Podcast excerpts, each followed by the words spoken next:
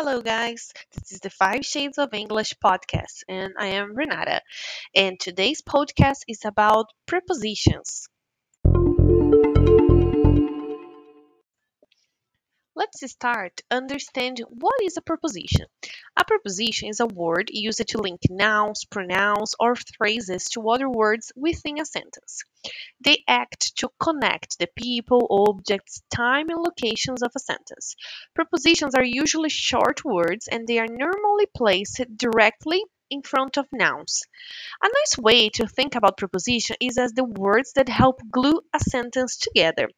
At this podcast today, we are going to learn a, a little bit more about prepositions of time, specifically in, at, and on.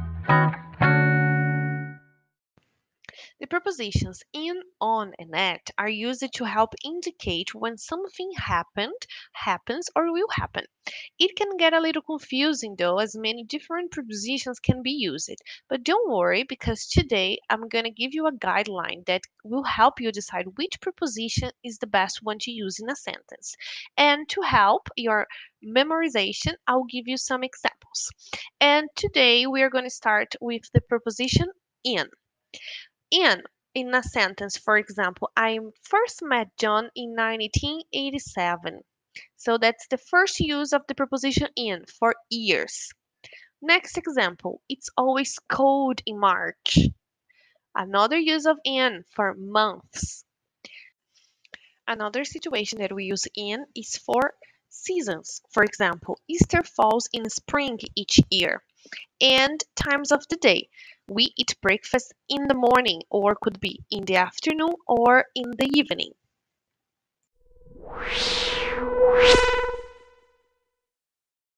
Let's go for the preposition on. First situation that we use this preposition is for days of the week. For example, we go to school on Mondays, not on Sundays. Another situation for dates. So it's when we have a month and the day. For example, Christmas is on December 25th. And for a specific holidays used, for example, buy me a present on my birthday.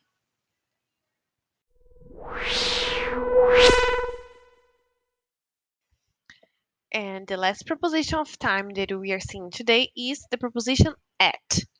So let's analyze the first example. Families often argue at Christmas time. So when it's a festival or a specific holiday, I use at. Another situation, I work faster at night. Remember that we use in for periods of the day, in the morning, in the afternoon, and in the evening. But for night, we have to use at. And of course, for times, for example, her shift finished at 7 p.m. And there are other expressions that we use at. For example, at the weekend, I don't usually work at the weekend. Uh, at the same time, we finish the test at the same time at Christmas, at Easter. So I stay with my family at Christmas. Okay, here I have showed you some examples. Of course, there are many other sentences and other prepositions. I hope you enjoyed how are the uses of in, on, and at.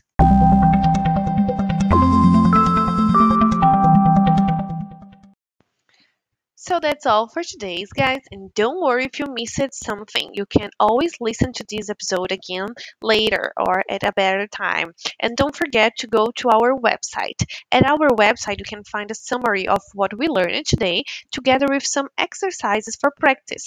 See you at the next episode and bye-bye. Thank you.